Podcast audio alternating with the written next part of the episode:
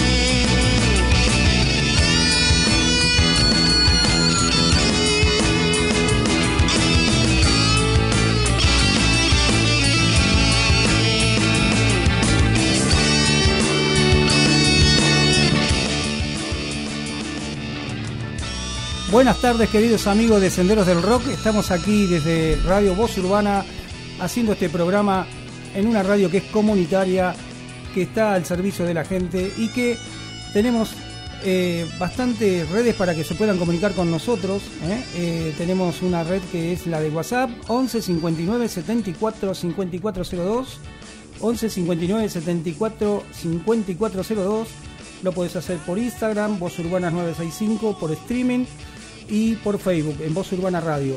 Esas son las redes que tenés para comunicarte con nosotros, para postear, para decir todo lo que vos querés.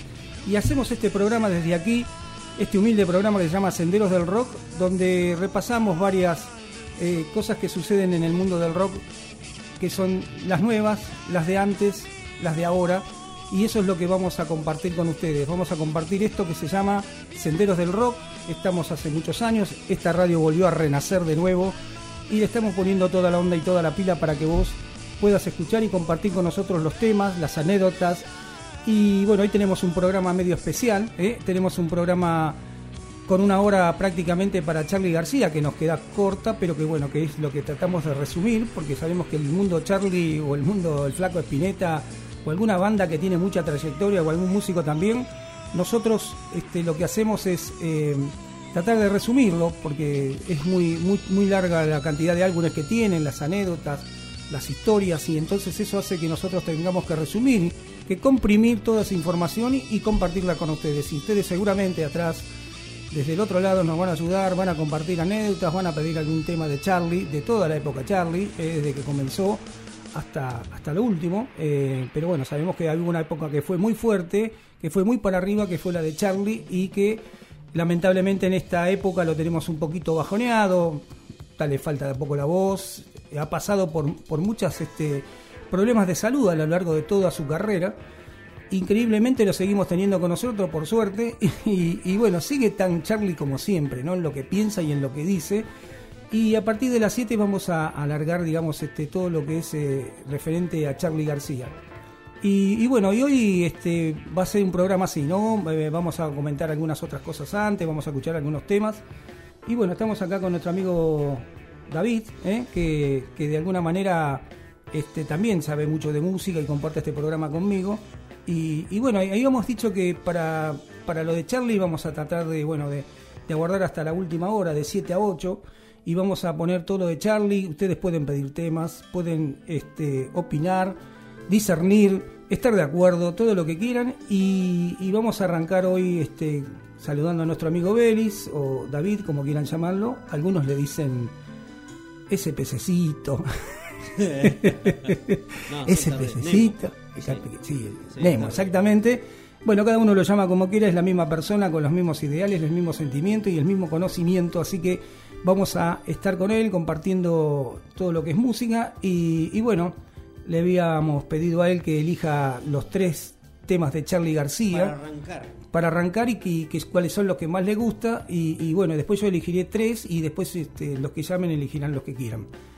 ¿Cómo estás? Bienvenidos al programa Senderos del Rock, ahí con la conducción de nuestro querido amigo Claudio García, a toda la audiencia que está en este caso, bueno, allí en la web, que nos están escuchando a través de Voz Urbana, ¿no? En, Voz Urbana Radio. Nos están escuchando a través del Facebook y también a través del streaming, nada más ni nada menos que es Radio TV eh, radio TV online, no punto net, eh, ahí barra voz urbana, o si no, es radio, radio TV punto ar, así es, radio TV punto ar barra voz urbana nos escuchan, o si no, a través también de la aplicación que es voz urbana FM y puede ahí descargársela a su celular y puede escuchar la radio. Bueno, nada, la verdad que la radio y la gente, el ida y vuelta que tenemos es impresionante. Y me decía Claudio, les contaba a ustedes, que tres temas. No, en realidad me gusta, me gusta todo lo que es de Charlie. Vamos a comentar, no voy a entrar en detalle porque a medida que después del programa, a partir de las 8 vamos a empezar a contar la historia prácticamente de Charlie García. Pero él me pedía que eligiera tres temas. Uno de los significativos, podría decir, que venían, fue para mí un gran álbum que es Yendo de la Cama al Living. Hay un álbum que se llama eh, y que traía prácticamente unos temas emblemáticos que después sonaron en, todas las radios y era el comienzo, por así decirlo, de Charlie García de lo de su carrera solista, de su carrera ya no con Cerú Girán, sino Charlie García. Y elegí eh, tres temas. Está, hay muchos, pero por ejemplo, yendo a la cama al living sería uno. Uno que, que mm, caracteriza lo que fue la guerra de las Malvinas, que es No Bombardeo en Buenos Aires, y el otro que me encanta, que es Peluca Telefónica, que es un tema muy alegre, muy arriba. Así que fueron esos tres temas que elegí. Yendo de la cama al living, No Bombardeo en Buenos Aires y Peluca Telefónica. Sí, sí, totalmente de acuerdo. Como al que le gusta Charlie o el flaco o el papo, quien sea, este, eh, generalmente le gusta casi el 90%, porque a veces habrá algún tema que nos gusta más o menos, pero en el mundo Charlie la verdad que todos los temas están concebidos desde lo que es este la música, eh, la banda, y porque ha tenido varias bandas a través de todo este tiempo y a lo mejor también este, compartir eso de que es muy difícil, ¿no? Elegir tres temas cuando a lo mejor vos sabés que te gustan casi todos, pero bueno, digamos tratarlo de resumir porque bueno, sería imposible, tendríamos que tener un mes del programa de Charlie más o menos y ahí saldríamos más o menos porque tiene tantos álbumes, tantas anécdotas, tantas historias que es muy difícil en un programa de dos horas este, hacemos lo mejor posible en base al gusto de él, en base al gusto mío y en base al gusto de la gente que elija su tema. Cada uno tiene un tema o dos que son los que más le gustan o los preferidos. A mí me pasa que me gustan los primeros temas de la primera época de Charlie, de Sweet Genery, con el cual después este fue a la máquina, después fue a Sergio Girán, después siguió yendo con sus álbumes solistas y, cada uno tiene una magia, tiene algo especial. Pero bueno, eso lo vamos a dejar eh, para, para, para, el horario de, de 8 o, de, o de 20 a 21 y ahora solamente vamos a arrancar así como para romper el hielo, como decimos a veces, si pasamos algún tema de ICDC o, o del que sea. Y hoy vamos a arrancar este, con estos tres temas y después vamos a seguir con el programa. Y a las 8 o a las 20 horas vamos a arrancar con lo que es el mundo Charlie, donde yo voy a elegir tres temas también. Y los que quieran este, incorporar temas y elegirlos y pedirlos también están eh, con las redes abiertas para poder pedirlo, el WhatsApp Y bueno, eh, pueden contar una historia, una anécdota, pueden contar eh, algo que hayan vivido, hayan que un recital, qué sé yo. Eh, hay una leyenda urbana. Por ejemplo, yo cuando le pregunto a muchos, casi, no sé, si éramos en ese momento, no sé, una cantidad de millones de argentinos y vos le preguntabas a uno, ¿vos fuiste a la despedida de Adiós y Generis? Y sí, habían ido todo, creo que el único que no fui fui yo. Porque no entraba, porque no había entradas, ese era el otro problema. No había entrada y yo era chico, obviamente, pero bueno, iba con, con alguno que, fuera más grande, pero no, no había entrada. Inclusive mucha gente escuchó el recital desde afuera, desde afuera del Luna Park.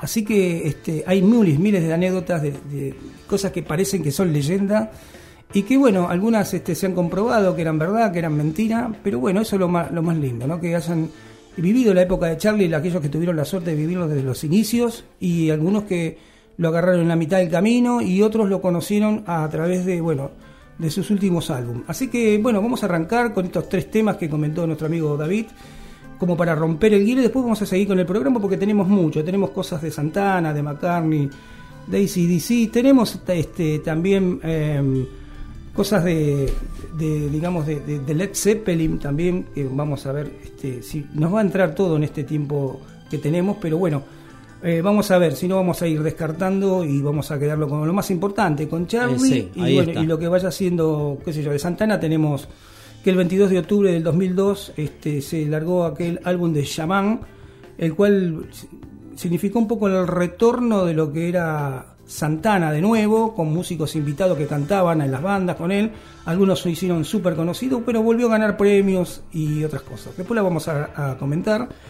Y bueno, si te parece, vamos a alargar con tres temitas de Charlie como para romper el hielo. Exactamente, vamos.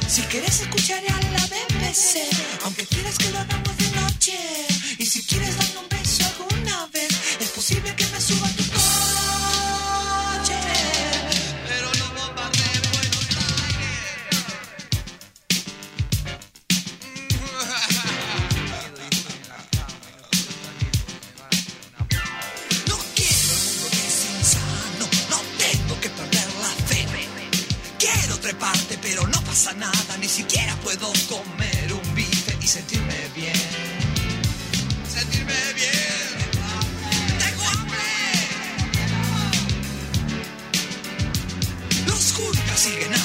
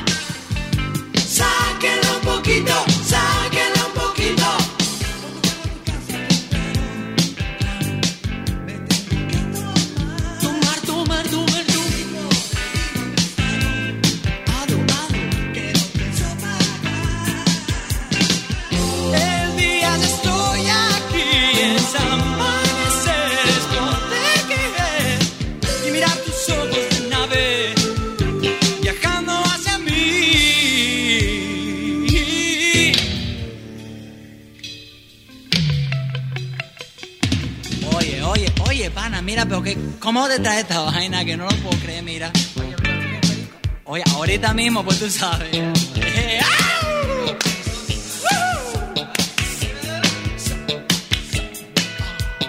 Todo muy liberal, yendo por escuchando buena música. Muy FM. ¿Tiene pilas?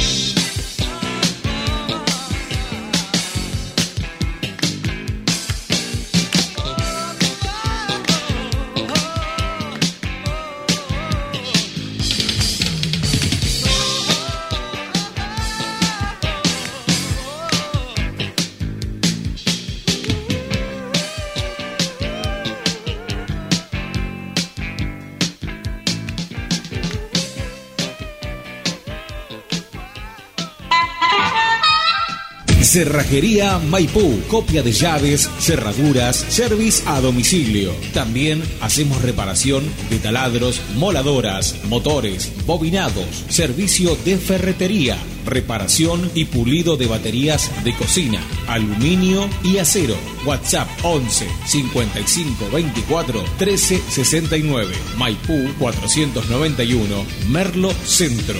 Cerrajería Maipú. La Casa del Taladro. Reparación de máquinas y herramientas, taladros, amoladoras, motores, bombas de agua, bobinados, sierras circulares. Atención al gremio, más de 40 años en el rubro. Trabajos con garantía. Estamos en la calle Herrero 39, entre Vergara y Camargo, Villa Tesey. La Casa del Taladro.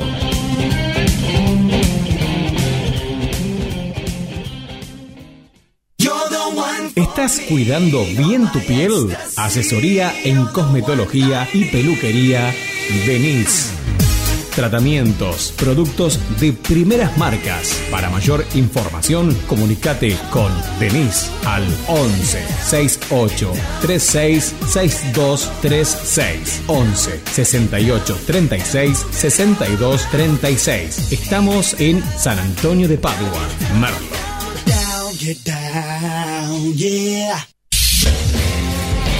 Vértigo, potencia, locura, eso es el rock. Una poderosa máquina hecha para subirse a ella y sentir la velocidad, los desenfrenados giros y las derrapadas que nos hacen sentir más vivos, más plenos. Ese es el rock. Podés tenerlo en tus manos, podés sentir esa sensación. Lo único que tenés que hacer es acordarte de cambiarle las pilas. Estás escuchando Senderos del Rock. Conduce Gacela García.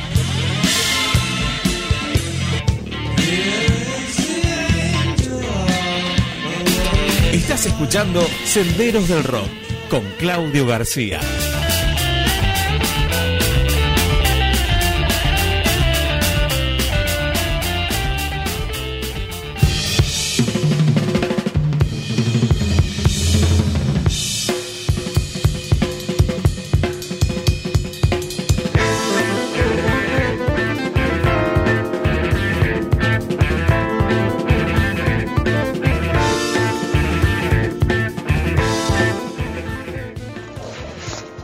Buenas tardes chicos, buenas tardes Claudio y buenas tardes Diego. Soy Daniel de Ciudad Vista y hoy vengo a full con el flaco, así que eh, te voy a pedir un temita Magnolia, que creo que creo que es del álbum de Socio del Desierto. Y después te voy a pedir uno que se llama Bajo Belgrano, creo que es Pineta Jade. No, no me quiero olvidar. Así que a- con el flaco a full, chicos. Un abrazo de la distancia. eh, un beso al gordito. Un beso en la comisura de los labios del gordo. Porque se lo merece, es un gordito simpático. Aparte, yo sé que le gustan los hombres. Bueno, eh, lo dejamos ahí, chicos. Un abrazo. La radio está muy buena. Y adelante.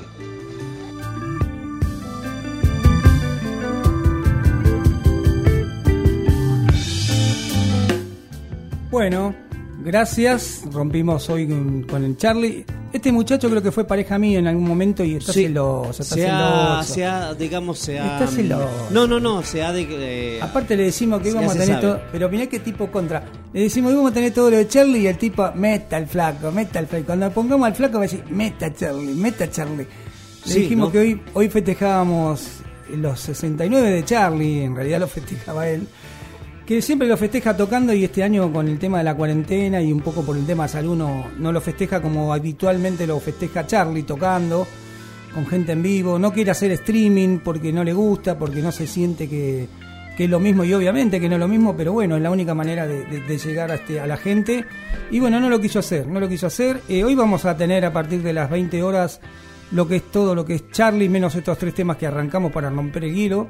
Igualmente nosotros al flaco, por supuesto, como Sí, Charlie, como el flaco, sí. como a todos los que están en el rock nacional sobre todo, este, los estimamos y lo queremos mucho y también vamos a escuchar esos dos temas hoy, a pesar que este, hoy vamos a dedicar la mayor tiempo de Charlie García. a Charlie Él nos pidió García. dos temas del flaco. ahí, le vamos sí. a cuidar el flaco, el flaco nos Son encanta. de épocas también. diferentes, ¿eh? Sí, sí, sí. Spinetta Jade, bueno, era más de la época de Claro, más de ahora y el otro socio del desierto un poco más, más, más atrás se podría decir. Sí, era, sí, así como Charlie tuvo uno que llamó Los Enfermeros. ¿Te acordás? Charlie, Y sí. tuvo los socios del desierto. Pero bueno, le agradecemos. Este, El tema se llama O. Magnolia se llama el O tema. Magnolia. O Magnolia, sí, es de Spinetta y los socios, los socios del desierto. Sí, ahora cuando dijo gordito, no sé, yo estaba... No, y dijo que era pareja Primero que encaró para el lado del flaco, después encaró para el gordo y se confundió de programa. Sí, bueno, estas cosas. Pero pero se va aclarando, se va aclarando el panorama, el panorama y eso es bueno, eso es importante. Sí, sí, sí, sí, yo- bueno, ya, ya me quemó, ya dijo todo lo No, que yo ya era. está, ya está, claro. te Nos manda Pachi su saludo, como siempre, Pachi está Sí, ahí. Pachi siempre está. Dice, hola Claudio, dice, te pido un tema eh, de Box Days. Está bien, dedicado, dice, a mi hermano Ariel, que hoy cumple años. Así que bueno, a Ariel... Anotamos, anotamos Sí, todo para Ariel, compartir. para que sepan, los que no saben, este, vive en Padua y a donde termina la calle Centenario, si no me equivoco, ahí justo choca, donde está la iglesia de Sí. Padua, choca, hay una, hay una ferretería y ahí está la ferretería, ahí está Ariel. Si no querés doblar, seguí derecho Vos seguís y te derecho metés y en la ferretería. y entrás directamente a la Entrás con el ferretería. auto y con bicicleta, con todo lo que vos quieras. Porque si no doblás, eso No, es lo que sí, va a pasar. Eso es lo que va a pasar. Ah, pasé ayer, eh, no, ayer o el domingo, no me acuerdo qué día pasé.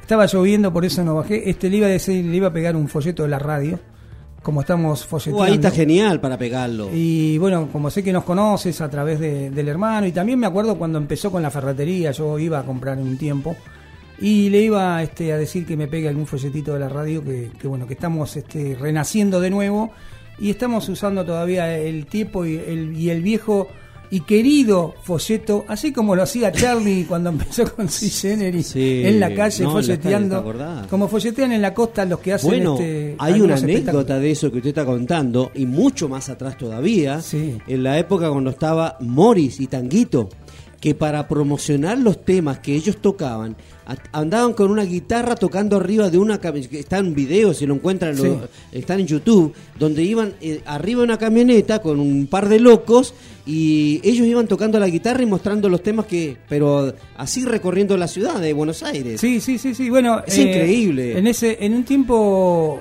a unos 10 años más o menos, en la Rock and Pop tenía un camión de exteriores este, que tenía montado todos los instrumentos y subían las bandas y tocaban, iban y lo anclaban poner en Parque Patricio y ya estaban ahí en el camión anclados todos los equipos y todo, se, se subían y tocaban ahí arriba del camión, que era un camión Sí. gigante, pero gigante, ¿eh?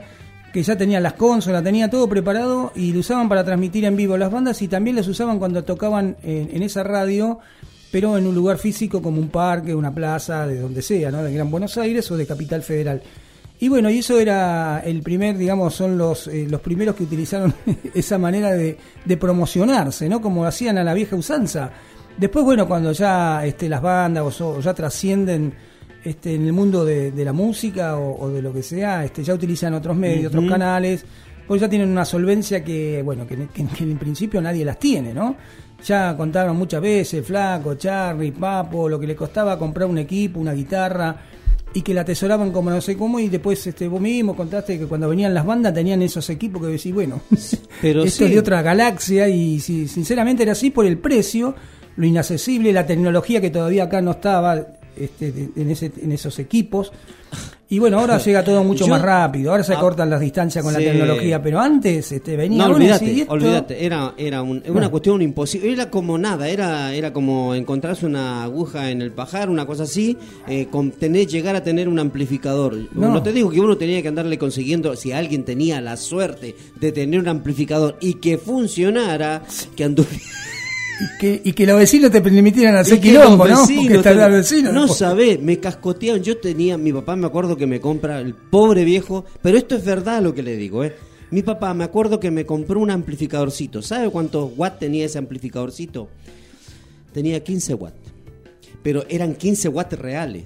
Era chiquitito, era una cosa chiquitita. Y tenía solamente dos entradas para dos guitarras. Y en este caso yo ponía la guitarra en uno y el micrófono en el otro. Y me acuerdo que ensayaba con eso. Sonaba, claro, no, no entendía mucho y yo le daba. Y me acuerdo que me- mi papá creo que se pasó como dos, tres meses y lo estuvo pagando medio año ese amplificador. Se gastó la vida para poderle hacer, darle el gusto a su hijo, que tenía su problema físico el hijo. Entonces el, pap- el papá se sentía como, como muy presionado. No, no por el hijo, sino por él porque no podía comprarle. Y me acuerdo que él se pone en esa, en esa disyuntiva y le compra el amplificador a su hijo, o sea, yo eh, que les habla. Y mi papá me acuerdo que me trajo, me fuimos a comprar el amplificador me- y lo pusimos, sonaba como una bestia. Y bueno, y fue mi primer amplificador. Escuchen bien lo que lo decir. Fue mi primer amplificador. Sonaba impresionante. Pero claro, el señor quería algo mejor. Porque ya no se conformaba con el sonido que tenía. Él quería uno más grande. Entonces me acuerdo que voy. voy Por en grandote. Voy en uno más grandote, claro, uno más grandote. Y él se- 50. Claro, mínimo 30, 40 watts, ya, ya, que ya con 15 no, me, no, me no llegaba. Y yo sonaba espectacular. Y vos sabés que ahí descubrí qué chantas que hay en las casas de música. Estamos hablando de Neuquén, no acá Buenos Aires. Y me acuerdo, te digo, te- esto viene toda anécdota. Qué suerte es que lo acotás porque acá no hay chantas. No, no, no, acá no, Aires, acá son capital. honestos acá No, en Buenos acá no, acá no hay. Allá, pero estoy Allá hablando en, en Neuquén. Y me acuerdo que voy, llego a Claudio, audiencia, llego y quiero cambiar. Dice, tengo un amplificadorcito de 15 watts. Mira, dice, tenía un Deco, ese Deco. Sí. Y se veía lindo, dos parlantes, una cosa. ¿Cuánto tiene? 60. Claro, 60. Y bueno, 60 años tenía. vos, vos hablabas de güey, le hablaba de los años que tenía. Vos sabés que la, la ignorancia mía y el deseo de tener me manda una macana y yo cambio el amplificador. Estábamos ensayando y yo quería, ya tenía armadito una banda de barrio y me acuerdo que lo cambio. Pero mira, más sonaba el celular que tengo acá que ese am- amplificador. ¿Por qué? Porque estaba roto. Cuando lo quise ir a cambiar, los tipos se borraron, dijeron que no, que no me lo querían cambiar. Y en otras palabras, se lo digo a lo criollo, me cagaron. Y me acuerdo que me quedé con ese deco con ese deco que después hice otros negocios, otras cosas, bueno, y pude conseguir otro amplificadorcito, pero- ya no pude tener ya el sonido que tenía. Pero ahí te das cuenta de cómo era nuestra vida de antes, cuando nosotros éramos unos músicos y tratábamos de tocar y no teníamos los medios. Claudio. No, pero era una risa, porque uno tenía la guitarra y el otro tenía el amplificador. El otro no tenía nada. El otro no tenía nada. Y el tema, el peor, yo siempre pienso que el peor tema era para el batero o para el tecladista, ¿sí? Porque eran muy caros todas esas cosas y, y bueno, si tenías que ir a un lugar que, que te la prestaran o que te la que te dejaran y encima había un tema que eran los vecinos, ¿no? Que encima ya protestaban cuando tocaba el dueño de la batería y después tenía que soportar a los amigos que venían Sí. a tocar la batería. Sí, tenías que bancarlo. Volaba de todo. No, no, lo- pero, lo pero lo bancabas vos, lo tenías que bancar tus viejos y lo tenía que bancar el vecindario cuando tocaba. Bueno, acá Daniel, sí, bueno, cuando estábamos cerca de, de la ciudad oculta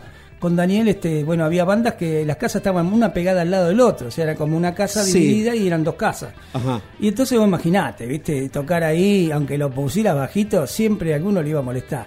Y encima a la mañana no se podía. A la tarde después de comer no porque era la siesta. A la, a la noche no porque ya la otro día iban a laburar. Y el fin de semana lo mismo. Y entonces finalmente tocaban en el peor horario, el de la siesta. Y ahí, y ahí recibías de todo. Ojo, si te ponías buena onda, uno te tiraba un tomate, el otro te tiraba, ojo, te hacías una quintita ahí. No te hacías una Y un quintita. pucherito, no Vos sé si te- que yo lo que hice fue rellenar, fue rellenar, eh, el- con mi papá rellenamos el terreno, Sí. porque nos tiraban cascote. Cascote, está bien. Está bien. Y eran cabeza dura aparte, ¿no? O tenían casco. Sí, sí. No sabés cómo yo veo la piedra arriba. Uno lo techo. cuenta, lo cuenta ahora o alguno que lo escucha o alguno pero que es sea, verdad, es Dice, verdad. Qué mentiroso que sos. No, es verdad, Es verdad. es Eso es lo más triste, que era verdad. Y bueno, ¿qué va a ser? Son otros tiempos. intolerantes. Hoy Bueno. el pibe le compran la guitarra, el amplificador, No, el micrófono, el- el le compran el bandoneón, le compran lo que quieren. Este, obviamente no hablamos de todos, hablamos de algunos. Pero bueno, vamos a seguir con el Dice programita. Daniel, con este, como nos pedía, bueno, ya estamos buscando, ya tenemos los temas de Daniel ahí. Con este relato recuerdo una revista, dice. Mirá, Daniel, estamos en la misma, en la misma onda. Con este relato recuerdo una revista de rock llamada Pelo, sí, con Pastoral en la tapa. ¿Te acordás de vivencia? ¿Qué épocas? Dice eh, Daniel. Bueno, Daniel, yo te quiero decir, dos cosas yo amaba de Pelo. Dos cosas, o sea, no. Primero, porque podía estar informado.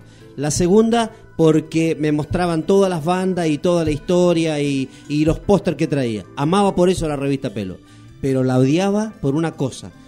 O sea, no es que la odiara, no me gustaba. Porque me mostraba todo lo que yo no podía tener, que eran los amplificadores. Las los equipos que te mostraban, todo importado. Las guitarras. Yo- bueno. Se me caía la baba y yo no sabía que no iba a poder nunca tener eso. Y no, y todavía, Eso todavía yo- no lo tenés, así que. Es verdad eso. Pero es verdad, pero es verdad, sí, sí. No, no, no. Apelo. Te eh, mostraban lo último que salía de la Gibson, de la, la tengo, Fender, la de los tengo. equipos. Yo la tengo las pelos, inclusive algunas pelos, no tengo todas porque en un Qué momento en una cura tiré un montón de re- especie imaginario, pelo, este, montones de, de- de- de revistas de esa época, las, las tiré porque en un, en un momento vos no te das cuenta, No. yo me mudaba de un lado al otro y eran valijas de revistas que llevaba para todos lados. Yo quería comentarle algo a usted. Esperá, y le quería decir algo a Daniel. El Sí. otro viernes, el otro lunes, este, Sí. no, no lo escuchamos, por ahí no nos escuchó, es- pasamos temas de pastoral y de vivencia. Sí.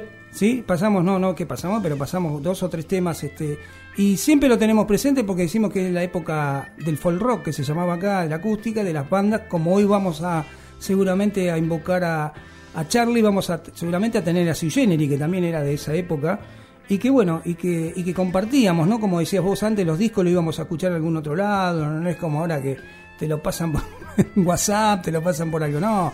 Antes tenías que ir con el disco bajo el brazo y el que tenía un disco y los otros no lo escucharan estaba obligado a ir a la casa para que lo escuchen todo. Y así hacían todo, uno se compraba uno, el otro se compraba el otro. Este, él, él recuerda muy bien, tenemos un amigo llamado Daniel Pérez, que siempre te Ajá. cuento, que tenía un, un equipo de esos de antes de la puta madre, con Bueno, yo bandeja, con todo, Sí, un Pioneer. claro, un Pioneer. Entonces, Que era un este, equipo de audio. Y el tío, bueno, el día tenía guita, y lo bancaba y tenía suerte, viste, en algunas cosas. Y la verdad que el- yo siempre te cuento que el, que el disco, por ejemplo, de Supertramp Desayuno en América lo escuché con él.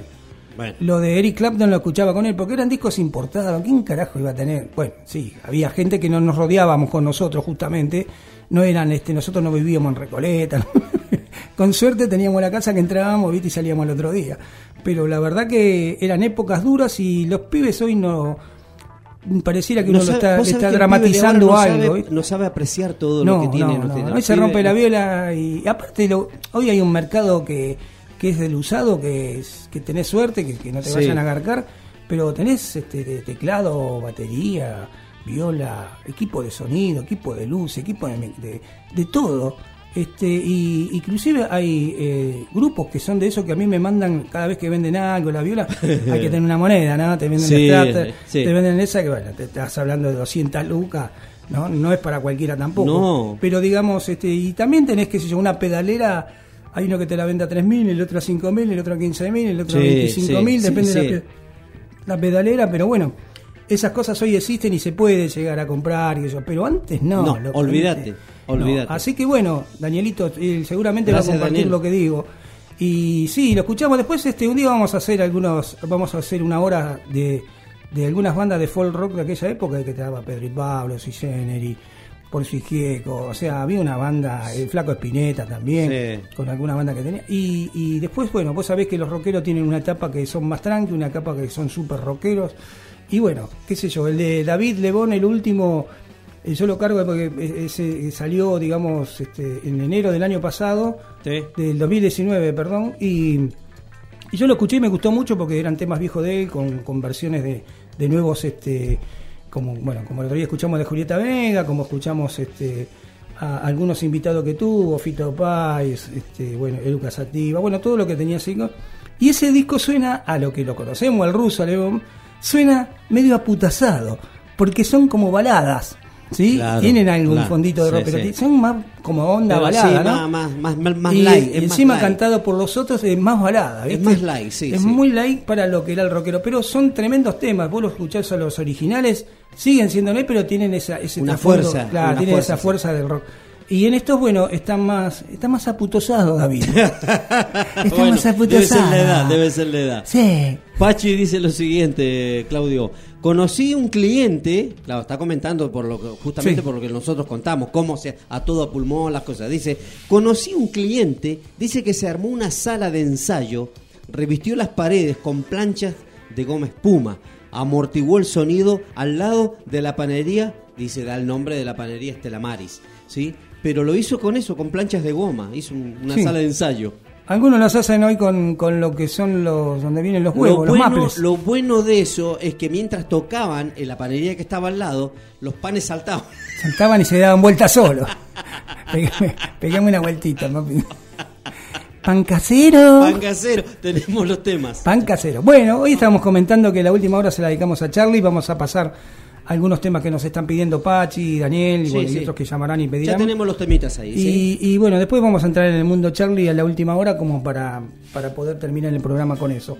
Así que bueno, este, también teníamos, eh, hoy teníamos, nosotros habíamos traído algo de Santana, por, dijimos por el álbum de Chamán, también habíamos dicho que teníamos, McCartney va a ser un, un, un tercer este, eh, long play, que, va, long play, mira qué viejo. Un tercer álbum que se llama McCartney 3, porque teníamos el McCartney 1, el 2, y ahora va a ser el 3, y tiene fecha, fecha creo que en diciembre o, noviembre ya tiene la fecha de, de estreno y está tan- tratando de sacar los, los singles para que para promocionar esta, este nuevo álbum Sí, señor. y nosotros no lo tenemos todavía no, no sé quién los podrá tener porque no sé si lo largaron todavía a lo que es este a las redes El- y, el- y habíamos elegido algún tema también este dos temitas como para contar yo había elegido un tema de Paul McCartney que es de un, de un álbum viejo que se llama No habrá más noches solitarias Es un álbum viejo. Un sí. álbum viejo. Ganó- que ganó todos los premios también Sí. ese álbum, ¿eh? y que y que me llamó la atención Ese siempre- álbum ganó los premios. Porque yo cuando lo escuché primero, bueno, escuchamos a McCartney, un monstruo, qué sé yo, Sí.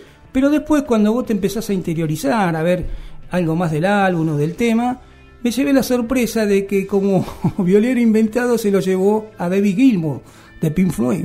Ah, mira, claro, nada más. Claro, nada se lo más. llevó a él, pero yo cuando lo escuché la primera vez no me di cuenta. Escuché el tema, me pareció muy bueno el tema, todo. Y después con el tiempo fui viendo como de quién eran los músicos que estaban invitados, qué sé yo, y estaba de Bueno, David el Gilmour. solo, el solo, Eh, te das cuenta claro, solo claro. que se mandan. Pero, viste, vos le veías algo, pero, viste, no- nadie, nadie dijo nada. se hicieron los boludos. bueno, se hicieron los un- boludos, Un sí. tema de discográfico, a veces de las discográficas que no te permiten que vayas. Mismo León Gico le pasó con, con Porcheto y con otros temas que, que no se pudo decir, bueno, con colaboración de León Gico tuvo que poner el nombre de él, este, el verdadero nombre de León. Y, eh, y lo mismo le pasa a muchos músicos, ¿no? Que, que están de invitado y por un tema de contrato discográfico no pueden decir que son ellos, pero vos lo escuchás y decís, pero che, loco, esto suena a Gamey Gilmour. Eh, está bien, es McCartney también, pero y bueno, y así son como las cosas que suenan y decís, bueno, pero ¿qué estoy escuchando? Y en el Santana, y en el de Santana, que vamos a escuchar después, Sí. bueno, es del álbum Chamán, que la rompió cuando volvió de nuevo Carlos en, en- en esos años, en los 90. Este, la verdad que la rompió y, eh, y tiene un tema que yo lo había escuchado justo cuando yo tenía ese álbum eh, en cassette, era. Y eh, la verdad que lo escuché, después en CD lo tuve. Eh, y después este lo escuché y tenía un tema con Lerner, ¿sí? Este, Y tiene un tema con Lerner y cuando cuando hicieron un tema, bueno, Ler- Lerner le devolvió el favor porque él había estado en un tema con él este, allá en Santana en otro álbum. Ajá. Y entonces, bueno, este, al finalmente largaron un álbum, bueno, eh, toda, la- eh, casi la mayoría de ese álbum es mitad y mitad, mitad en inglés, porque tiene artistas que son yankees, ingleses, y algunos en castellano, porque los artistas son este, de habla hispana, o de Argentina o Latinoamérica, como lo quieras llamar, y está muy bueno. Eh, que no escuchó Shaman, te digo... bueno, es un viejo es álbum tremendo. muy bueno. Sí, y atrás álbum. vino... Los y at- temas, sí. de- todos los temas básicamente de ese álbum son muy buenos. Y atrás Todos. vino otro álbum que la rompió, que se llamaba Supernatural.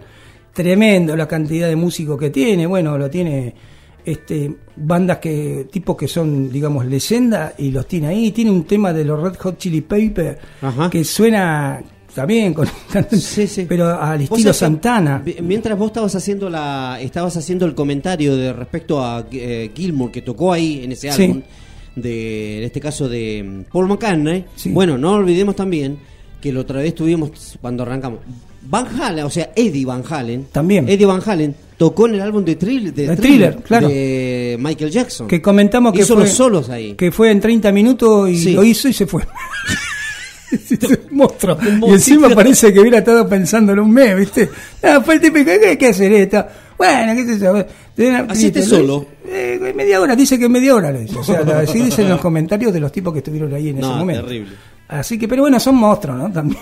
Nosotros vamos y bueno, nos dan un año, por ahí le sacamos tres, Podemos cuatro, sacar un tema. cuatro trofas. Sí, cuatro, cuatro tonos, cuatro tonos.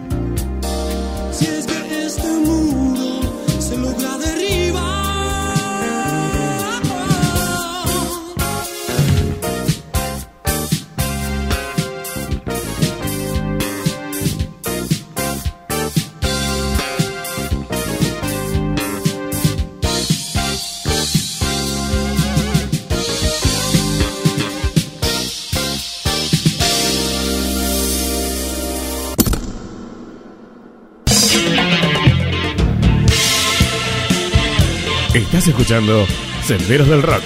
Conduce Gacela García.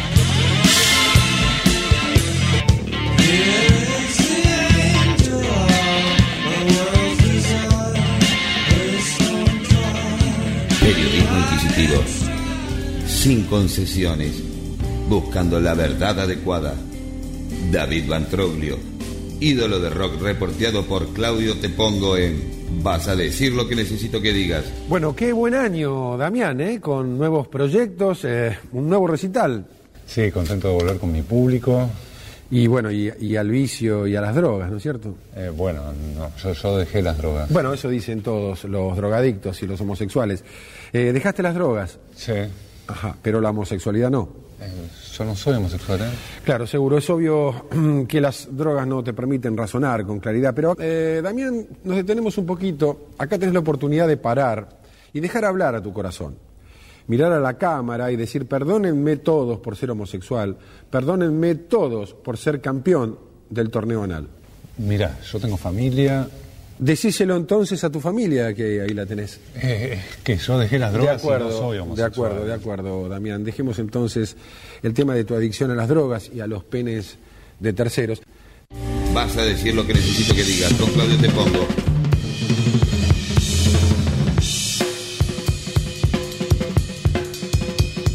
Es la hora 20, 7 minutos.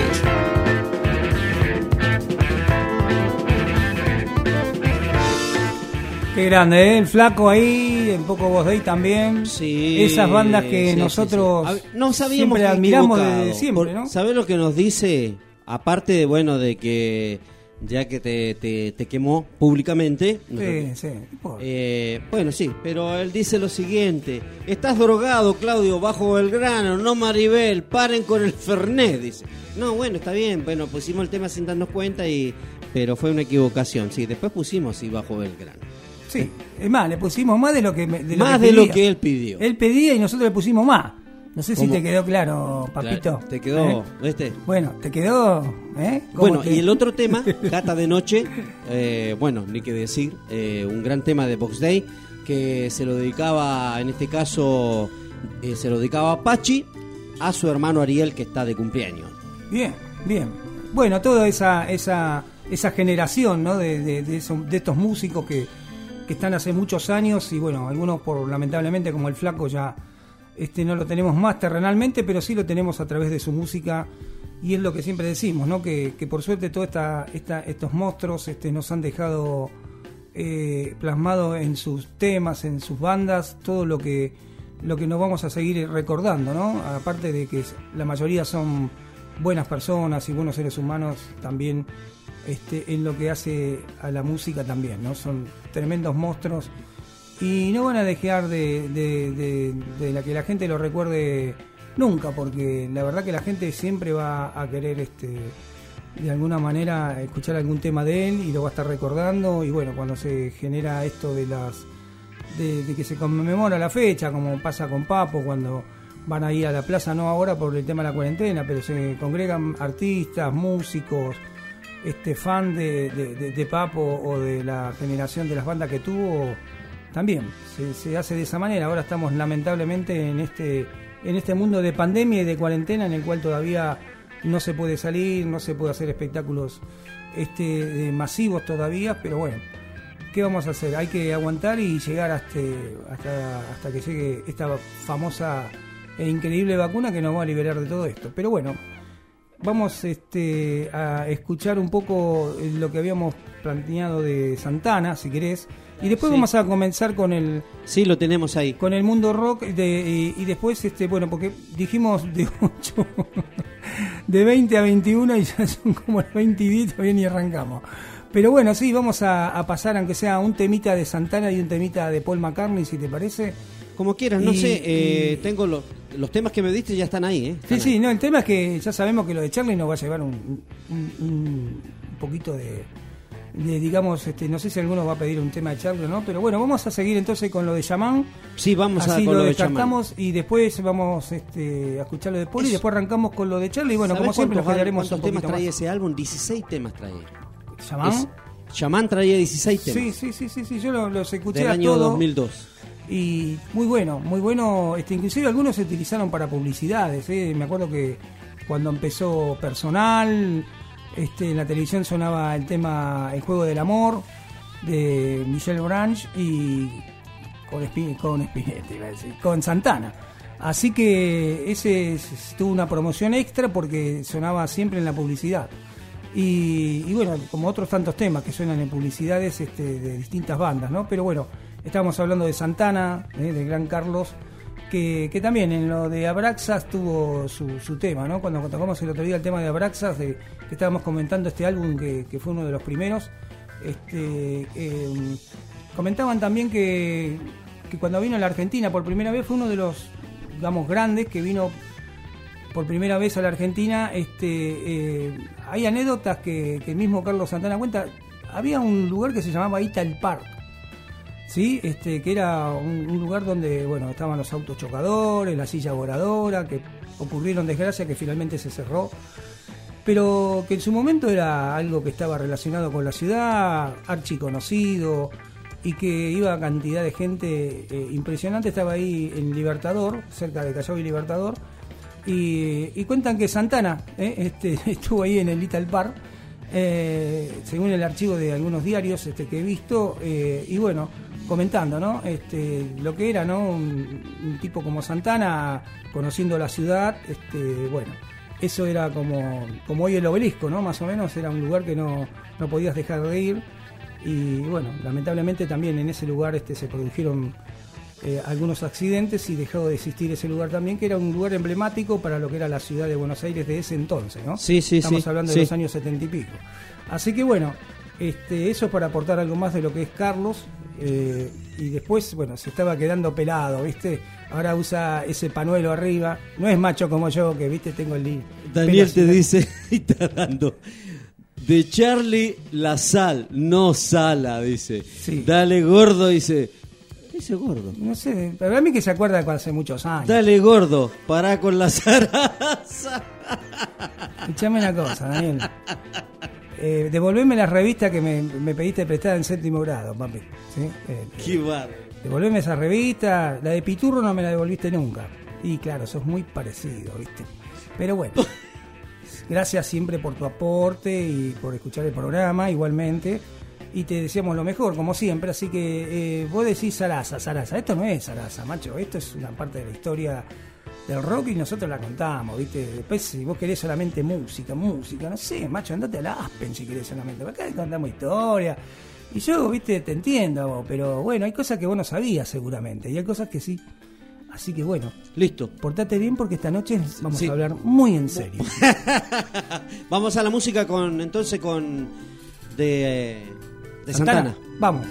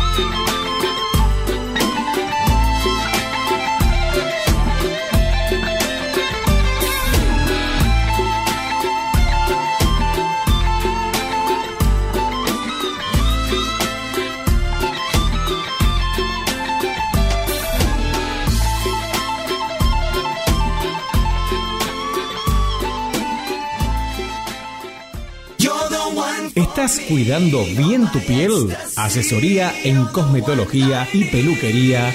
Denise. Tratamientos, productos de primeras marcas. Para mayor información, comunícate con Denise al 11 68 36 62 36 11 68 36 62 36. Estamos en San Antonio de Padua, Merlo yeah. Estás escuchando Senderos del Rock. Senderos del Rock. Con Claudio García. Mm. Senderos del Rock. Con Claudio García.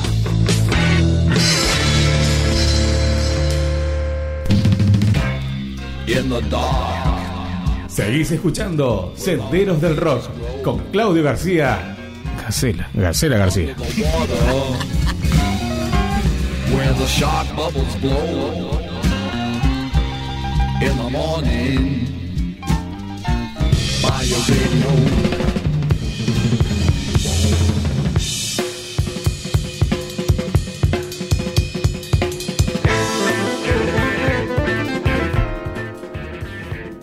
Bueno, estuvimos escuchando a Carlitos, Carlitos Santana, eh, este, este hijo de, de la viola, del sonido ese particular que tiene como tiene muchos violeros, ¿no? Que lo escuchás y decís, este es fulano, este es sultano. Bueno, a veces te podés ensartar, pero bueno, son muy Sí, no, veces. pero es inconfundible el sonido de la guitarra, el fraseo que tiene es inconfundible. Por eso, Así siempre estamos escuchando a Carlos Santana de tantos años que lo venimos escuchando, aquellos que, que lo escuchamos desde el principio de su carrera, desde que dejó Wadestuck allá en los años 60 y- 68, 69, si mal no recuerdo. Sí. Y ahí ya se largó directamente y se transformó en un, en un hito porque, bueno, hacía lo que se llamaba esa fusión de, de música afroamericana. Con eso fueron sus primeros álbumes con el cual comenzó a ganarse, digamos, a los oyentes de, de- de esos álbumes y, bueno, este pegó mucho en ese momento, tenía temas instrumentales como Samba Patí, ¿no? Y qué, qué decir este de los otros temas este que tenía Carlos en ese álbum, pero bueno, había siempre había dos o tres que eran los que más sonaban y los otros también estaban sonando, pero a lo mejor en, en menor este eh, tiempo, ¿no? Así que bueno, eso es lo que tratamos de recordar de ese álbum Shaman, que este fue 2002, mucho después de aquella época de oro de Carlos Santana y también acá volvió con todo, ganando premios. Yo siempre digo que este álbum de que sacó Chamán que- de Santana eh, lo considero dentro de, de su estilo, de su estilo tan personal, lo encuentro más eh, una onda, a ver, una onda más yacera. Más, más smooth, que me le llaman, ¿no? El, el Sí. jazz smooth. De ese estilo lo, lo, lo, lo relaciono con, con más con ese estilo de música que, que hizo acá en Chamán eh, Santana. Sí. No era tanto, tanto, digamos, lo psicodélico como la época del No, 69 bueno, o los 70, años que era más 70 psicodélico. Era todo psicodélico. Sí, sí, sí. Era una locura total, ¿viste? El LSD. El LSD funcionaba a full ahí. Sí, salía como chorizo. El ácido lisérgico. Se caía el ácido y decía, no, esto, esto es para, para la espalda, pero si pesaba 20 kilos. Claro, Y- sí. pero estamos hablando ya del 2002, ya más centrado en año. Sí, Sí. eh, lo encuentro más, más yacero el, el Claro. álbum. Sí, sí, muchos músicos, este, como decíamos antes, han cambiado su estilo a través del tiempo y bueno, este, lo conocimos a un Carlos Santana que tenía otro tipo de, de, de- de música que era más afroamericana o más rockera y después al último, bueno, esto que es más yacero, como decías vos. Y, pero muy lindos temas igual, ¿eh? Muy- Sí, a sí, mí- sí, sí. A mí me gustó mucho cuando volvió con estos dos álbumes porque estaba desaparecido. Era como el tango, viste que muchas veces dijeron que el tango había muerto, que el tango ya está, que fue, que esto, que lo otro, y el tango siempre, siempre vuelve de la Sí, ceniza. están ¿no? saliendo por, to- por todos lados, están surgiendo y- tangueros. y- Y, camada que- nueva, ¿no? Camada joven. Claro, y bandas, y bandas este, que han incorporado el bandoneón y, Sí, y cosas sí, sí. Este, medias tangueras como hay tantas bandas acá que lo han hecho, ¿no? Así que bueno, eh, vamos a escuchar un poquito después lo que sea eh, de lo que es el mundo Charlie, ¿no? Por, la edad que cumplió, por los años, por, por lo que fue su trayectoria musical. Así que vamos a entrar este, en lo que es el mundo Charlie García. Eh, tenemos algunos audios tenemos también, porque así como había frases de Maradona, como había frases de, de- de otras personas, este, también teníamos las frases de- del flaco, ¿no? de, Charlie, que no eran, eran para reírse, pero tenían una connotación un poquito más, mm, no sé si la palabra es violenta, pero un poquito más como que Charlie te miraba mal cuando te decía, no era solamente para reírte. Salvo en el caso de que en algunas veces fue al programa de Susana y, y esas cosas como que, bueno, ahí fue más light, pero realmente Charlie era un tipo jodido cuando se te paraba de mano porque te descalificaba, ¿no? Y bueno, que un ídolo te descalifique es como, como bueno, como, aquel este, entrevista de Papo que cuando le dijo el DJ le dijo, no, no, yo también soy músico.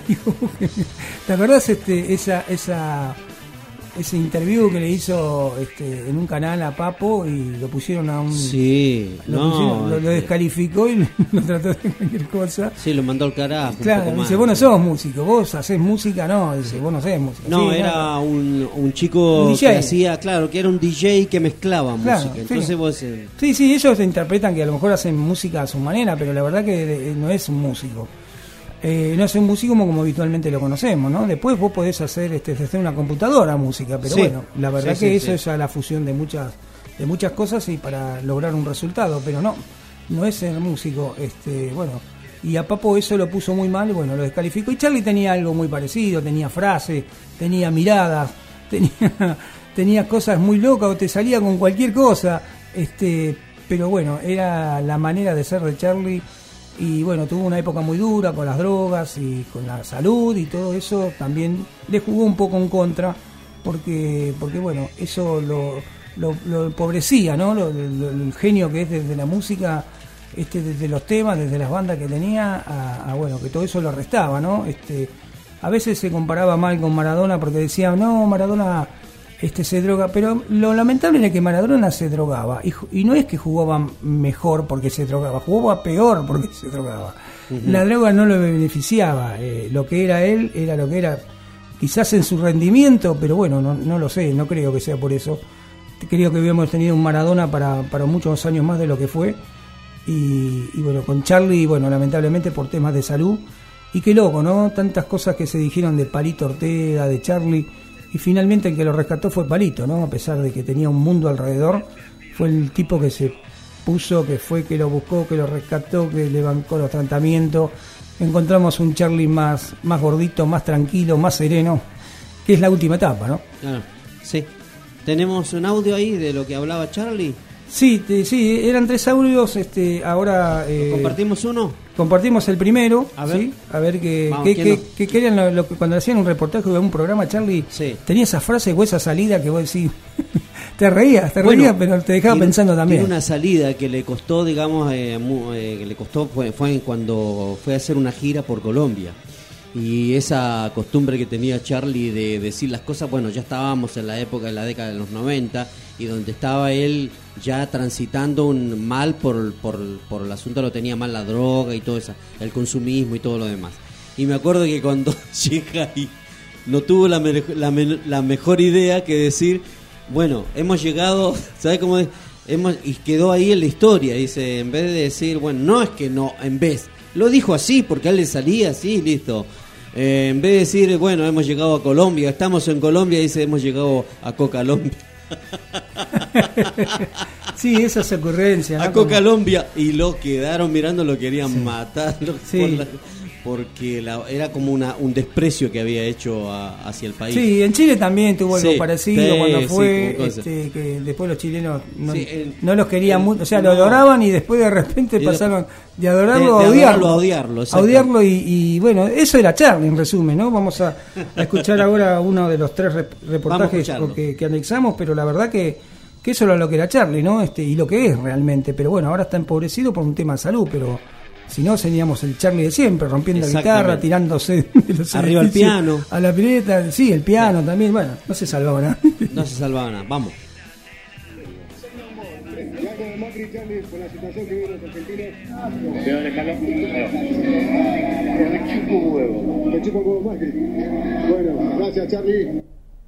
Algo así, a ver. No se escuchó muy bien. Vamos a ver. Say no more. Ya con Macri, Charlie, con la situación que viven los argentinos. ¿De dónde, Carlos? Me chupo huevo. Me chupo huevo Macri. Bueno, gracias, Charlie. Sí, eh, eh, en el video, este, acá había mucha gente, era la salida de un partido que había hecho River cuando ganó la Libertadores. Sí. Y, y como Charlie cumpleaños fue con, con, creo que Charlie de River, por lo que veo, este, fue con Juan Pizorín a la cancha y cuando salió estaba toda la multitud, entre que estaban los de River y entre que estaba Charlie, fue en Uruguay. Y este, le presentaron en ese momento, era la época que estaba gobernando Macri, y le preguntaron por Macri y literalmente dijo a mí Macri me chupa un huevo. Eso fue lo que, lo que dijo Charlie. Este, cuando le preguntaron Sí, sí, lo de- dijo directamente, de- sí. Lo dijo así directamente que es así, ¿no? Es este muy vertical, ¿no? O sea, no, no te anda con vuelta, nada, te dice cosas que te dejan pensando y que, que bueno, este, no, para mí no le erró, no le erró nada, pero, pero bueno, es un, es un aprecio personal esto. Y, y bueno, este y así como esas montones de, otras este, que tenemos eh, que después lo vamos a pasar. Y mientras tanto vamos a ir contando algo de su historia que la mayoría la conoce. Y también vamos a, ir eh, algunos temas. Yo había elegido tres tres temas ¿Cuáles son? ¿no te los di? No me los dio. ah perfecto perfecto Usted no me dio nada, absolutamente nada. no no no, Eh, no, no, usted no me- yo elegí tres, sí. yo los pasé, pero usted no. pero ¿por Usted- qué? Porque simplemente usted estaba, estaba. Bueno, mira, yo lo que había elegido era Canción para mi muerte, porque ahí arrancó todo, ¿sí? Eh, y después este había un tema de la máquina de hacer paja. La, la máquina de hacer paja duró un año, duró del Sí, sí, 76 al tengo ahí. 77. Así que no hicieron dos álbumes, creo que si mal no recuerdo, y nada más. Y bueno, pero Charlie venía de, de Sui Generis, de una etapa que, que era muy folk rock. La máquina era muy psicodélica. Sí, de rock progresivo. Claro, la sí. máquina fue un cambio muy brusco, ¿no? Para aquellos que venían siguiendo a Charlie. Pero bueno, Charlie la Charlie lo iban a seguir y bueno, había temas que a mí me gustaban. Me acuerdo que estaba Dulce 3 Nocturno, uno de los temas de, la máquina de hacer pájaro. Y había varios temas más que, bueno, eran más psicodélicos, como decíamos.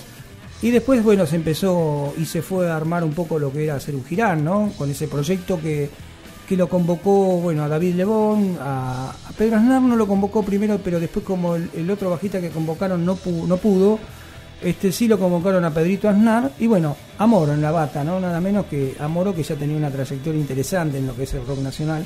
Y bueno, y así fue como, como Charlie, digamos, este fue evolucionando, si lo queremos poner de esa manera, hasta llegar a Serú Girán.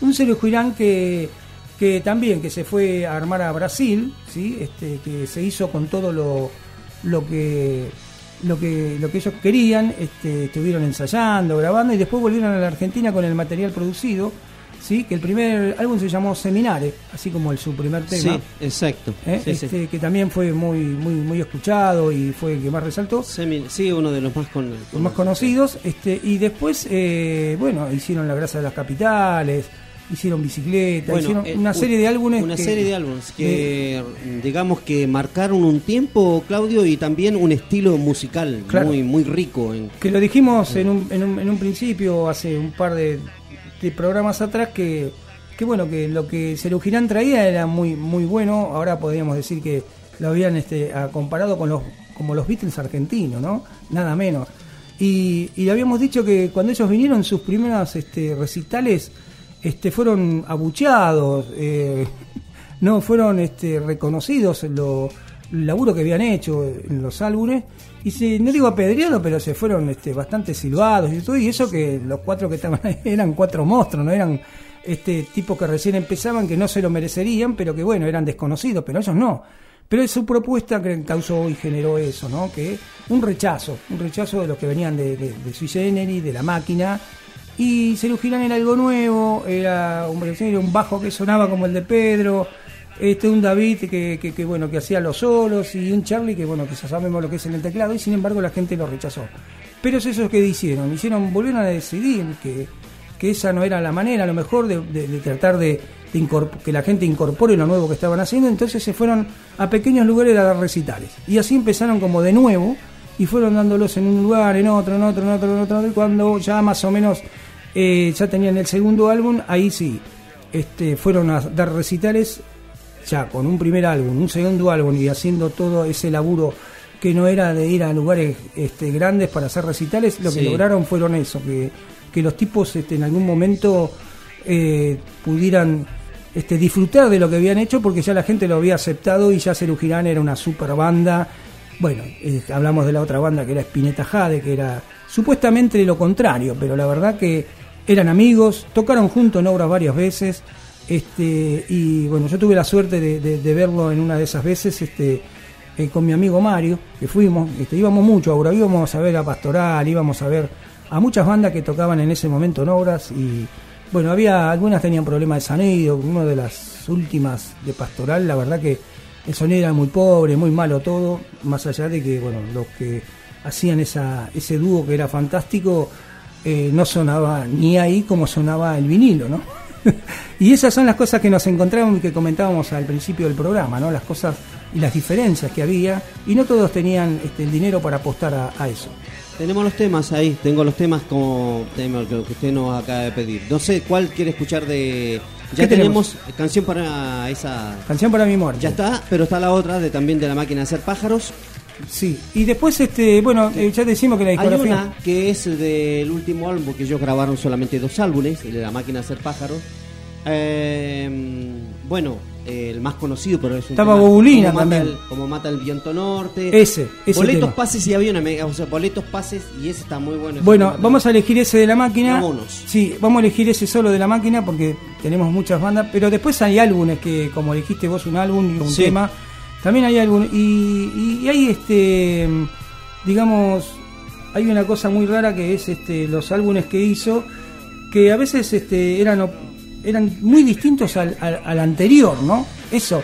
Sí. Recuerdo, qué sé yo, cuando tocó en Ferro en el año 82, que lo convocó la, eh, convocó la negra Mercedes Sosa, Sí. eh, que hicieron este, Inconsciente Colectivo, uno de los Fue temas. uno de los clásicos, estábamos muy sí, cerca sí. de, estábamos en la dictadura. Un ícono, un ícono de, Claro, de- estábamos de en la dictadura, bueno, la negra era un, lo que sabemos era una potencia, digamos, en lo que era su registro de voz. Y, y bueno, y este y sabes que hay cosas que la gente no sabe, ¿no? De Charlie, que después la vamos a ir comentando.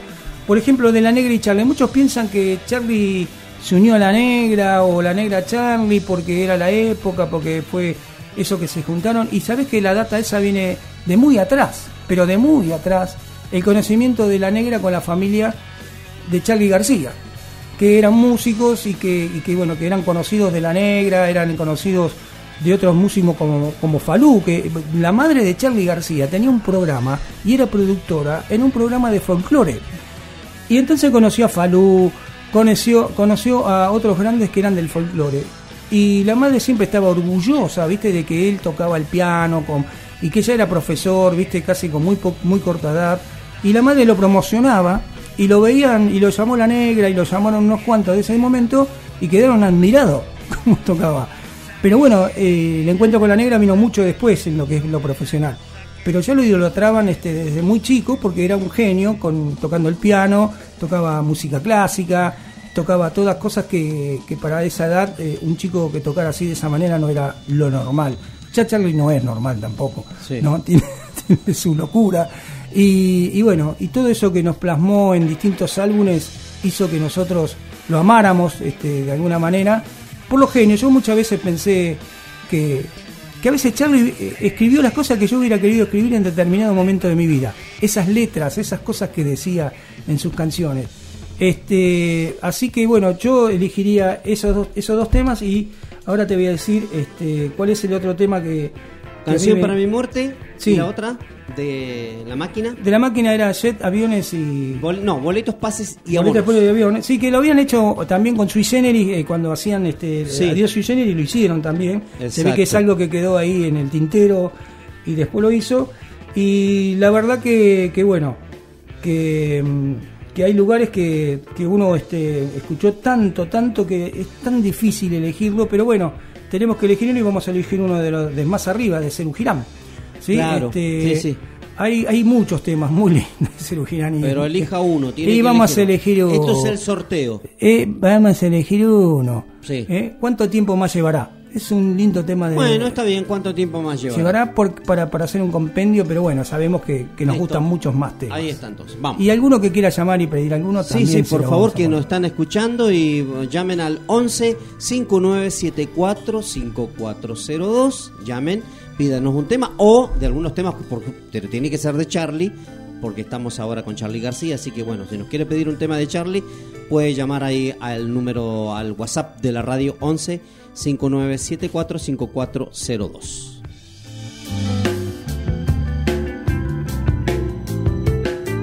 Hubo un tiempo que fui hermoso y fui libre de verdad. Guardaba en castillos de cristal. Poco a poco fui creciendo y mis fábulas de amor se fueron desvaneciendo como pompas de jabón. Te encontraré una mañana dentro de mi habitación y preparo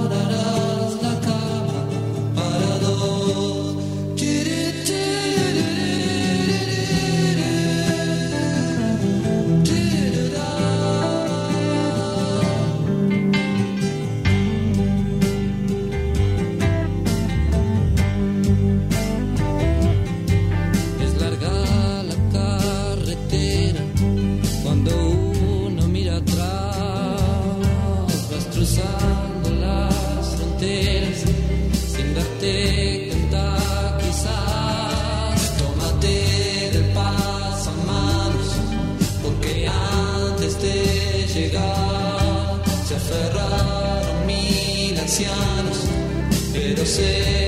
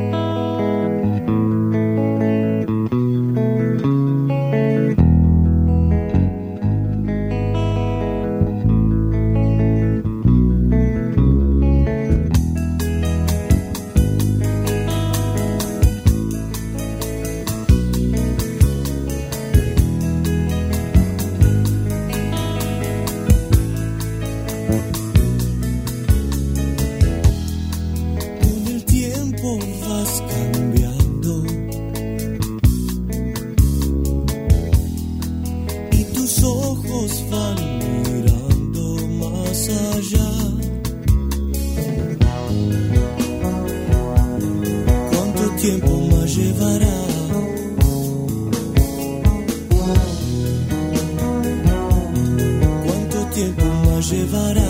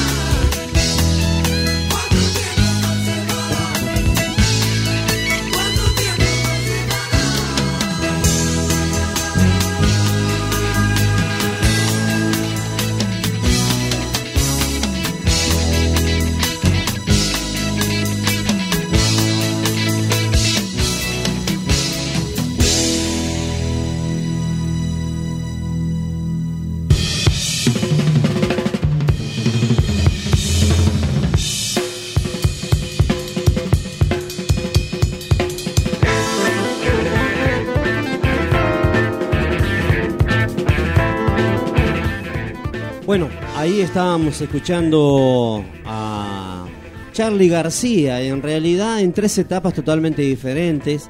Una etapa acústica con Sui Generis, con el tema Canción para mi muerte, un clásico de aquellos años, de los 70. Luego era Boletos, Pases y Abonos, cuando forma la banda La Máquina de Hacer Pájaros. Y luego en la otra etapa con Cero Girán con el tema ¿Cuánto tiempo más llevará con la voz ahí inconfundible de David Lebón? Así que nada, tres etapas totalmente diferentes de Charlie García de aquellos años, eh, Claudio. Sí, estábamos escuchando justamente, digamos, como si fuéramos Jacques del Coetizador, ¿no? Por parte, porque arrancamos con Generis y nos fuimos a la máquina y seguimos con Ceru Girán. ¿no? Obviamente Sí. falta todo lo que hizo después. Pero bueno, era para no tampoco no mezclar tanto. Este, también vos habías este, elegido algunos temas que fueron Sí, más actuales. eh, más actuales o más cerca de, de lo que es este Charlie en su época que fue solista, largando tantos álbumes que bueno a veces es muy muy difícil, a veces este cuando en aquellas épocas escuchábamos qué sé yo canción para mi muerte eh, muy pocos sabían que era lo, lo que estaba eh, diciendo Charlie, ¿no? Este, porque a veces podía sonar como una canción que era, digamos, dedicada a, una, a un amor, ¿no? Y la verdad que lo que lo que estaba haciendo era este, hablándole a la muerte prácticamente, porque cuando compuso esa canción, muchos años después lo dijo, eh, que él, este, eh, él quería zafar del servicio militar, ¿no? Entonces se empastillaba, ¿no?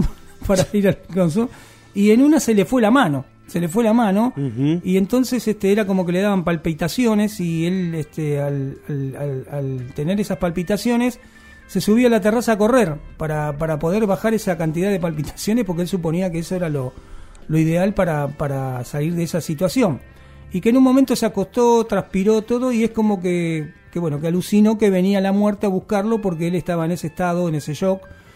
Y bueno, y así fue como compuso, Compuso canción, para, mi muerte, ¿no? Claro. Este, y hablamos de la primera época, ¿no? De Sui Generis, no estamos hablando de la otra que fue mucho más este peligrosa desde que es lo del punto de salud, pero digamos ya en esa época, este, para querer evitar la colimba, como él decía, eh, había, había hecho eso y bueno, y, y casi casi este, le fue muy mal, por suerte no. Y bueno, ese es uno de, los, de las cosas que queríamos comentar de Charlie, como tenemos otras cosas acá para decir. Para decir, exactamente. A ver qué nos dice nuestra nuestra amiga, a ver. Buenas noches, Radio Voz Urbana, buenas noches, Senderos del Rock. Este, hoy que están homenajeando a Charlie García, me gustaría escuchar algo más cercano, digamos, en el tiempo, como es tu vicio de, del álbum Influencia. Y bueno, sobre todo por un par de frases que tiene este tema. Eh, que no todo se puede comprar y quién te va a hacer el aguante. Este, de Say No More. Eh, es un gran tema. Vuelvo a repetir, dos reflexiones. No todo se puede comprar y quién te va a hacer el aguante. Y mm, cuando fue entrevistado Charlie García, hay un audio en YouTube, si lo quieren buscar. Este, cuando lo entrevistó este periodista venido a menos, o venido a desgracia, el señor Lanata. Este, bueno, la reacción de Charlie fue inmediata, ¿no? Él trató como de agredirlo eh, y él inmediatamente le retrucó. O sea, Charlie nunca se achicó ante nada. Es un tipo que te puede gustar o no, pero es un Exacto. tipo que siempre fue coherente en el sentido de que fue muy auténtico y que era un tipo muy valiente, porque había que tener unas pelotas enormes para hacer los temas que hizo de Cerú Girán, que era plena dictadura, este, y después de la dictadura como los dinosaurios. Y realmente uno cuando lo escucha en el tiempo dice, wow, te vuela la cabeza. Es verdad eso. Y si es posible también inconsciente colectivo con la negra Sosa sería tremendo. Bueno, muchas gracias. Un gran programa, chicos. Gracias, Luisa. Hasta luego. Bueno, nosotros hoy teníamos para compartir algunos audios de, de voz, distintos lugares donde estuvo, con los programas de Susana Jiménez, con eh, este señor que dijo que él no se vendía, que es el periodista La Nata, Sí. ¿no? Eh, eso lo dijo en ese momento a Charlie cuando lo quiso lingunear, porque la verdad que lo llevó a una entrevista y después lo quiso lingunear, como era su estilo también en ese momento, y dijo que él no se iba a vender porque Charlie también le había retrucado que él no se vendía y él dijo, no, este boludo tampoco porque lo había tratado de boludo antes. Para Y- colmo. Claro, y teníamos acá el audio ese también, también lo habíamos traído como formaba, como dijimos antes, Charlie era muy particular, tenía sus frases, este, a diferencia de otras frases como las de Maradona, todo, este, estaban un poquito, él cuando se le ponía algo en la cabeza que alguien lo quería denigrar o lo quería desalentar o lo quería este, eh, hacer pasar un mal momento, eh, bueno, él buscaba la otra partida, la, la, la, la de, la de que le devolvía, eh, en este caso fue a la Nata y como fue a Susana Jiménez también, pero con, con un poquito menos de vehemencia, porque bueno, porque era Susana Jiménez y sabíamos que a Susana Jiménez no le podías pedir que piense y que todo eso. Eh, era muy alegre, claro, sí, no le podías pedir mucho. Sí. Hay frases de, de Susana también, Sí, ¿no? sí, no, si el dinosaurio No, estaba vivo, por ejemplo, fue muy, muy, este, en su momento muy difundida.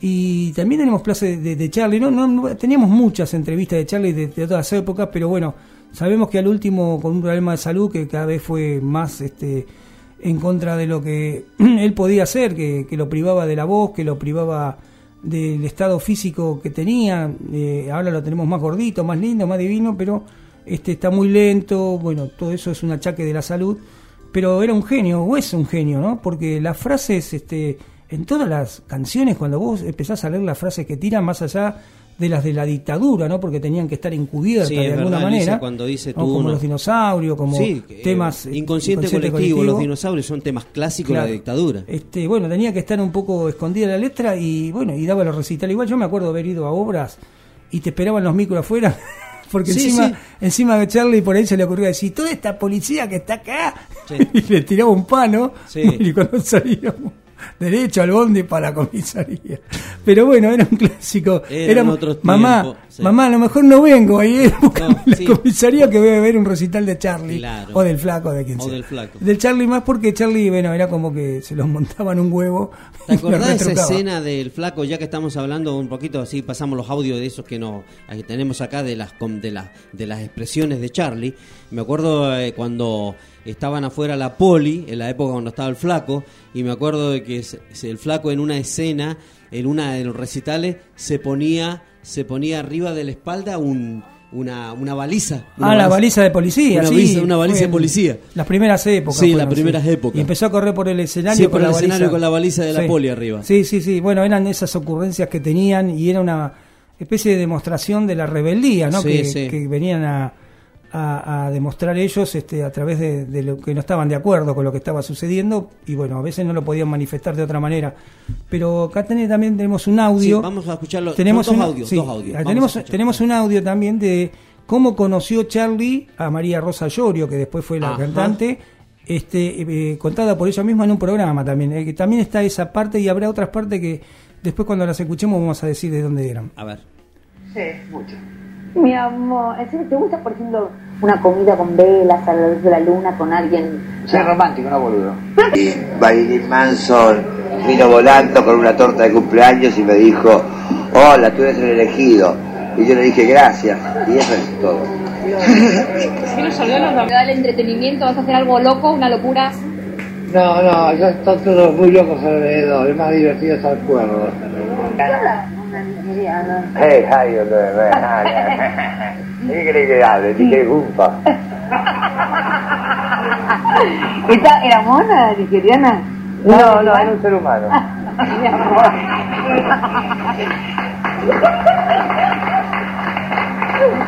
Charlie, bueno, ¿cómo estás? Estoy bien. Estoy bien, estás bien. Hace 24 horas que estás en la calle. ¿Qué fue lo primero que hiciste cuando, cuando te llegaste a tu casa? o- No te lo puedo decir porque por eso me internaron.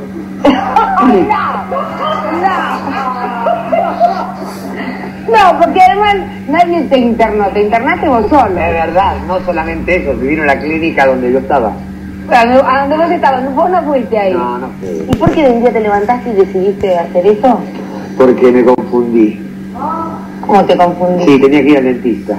Pero me dolía la cabeza y me fui, ¿sabes? Sí, ¿por qué?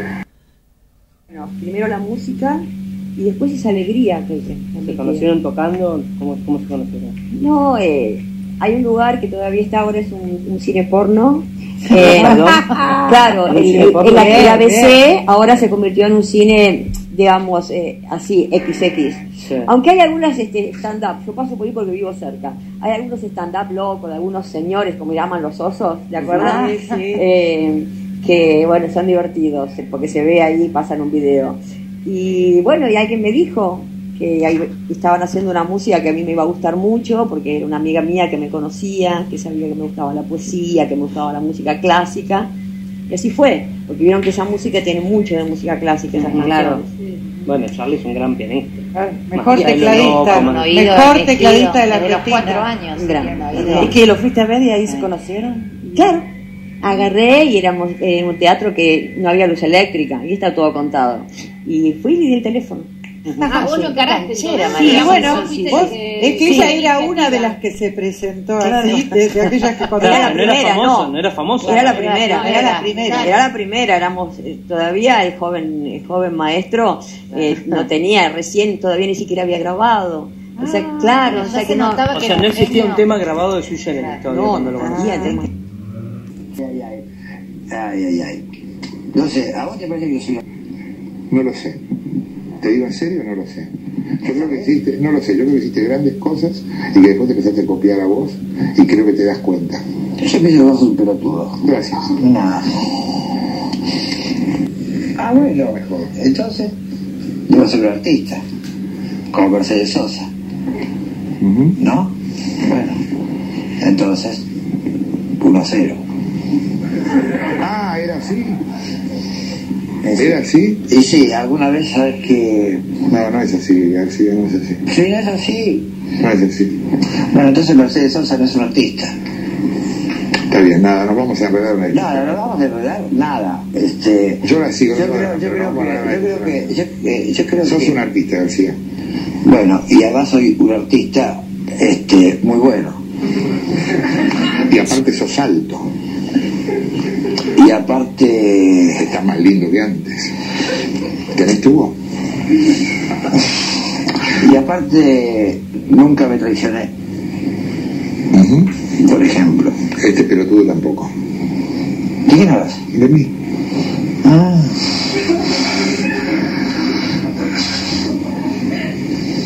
Me haces acordar a Fito. ¿Sí? Un poco. Yo lo quiero mucho, Fito. Él te quiere mucho también. Podemos ser un trío. Los tres pelotudos. Salimos por los barrios. Bueno, ¿Usted estaba en el quilombo, te enganchado al quilombo ese también? ¿Eh? ¿Y por qué de Bernasconi? Y porque tuve, tuve que ir allá para ver si el sol con droga, la droga sin sol, Ah, la historia de... la mar estaba serena o... Empecemos de vuelta. Pregúntame si sos un artista. Sí, ¿Sabes cómo se... sos un artista. ¿Sabes cómo se co- reconoce el artista? Porque tiene un cartel. Sí, ¿Dónde? acá. ¿Puedo tocar algo? Vida. Bueno, Me voy, a, me voy al corte con eso. hablate al corte, pero no te cortes mucho. A veces me hacemos rock and roll.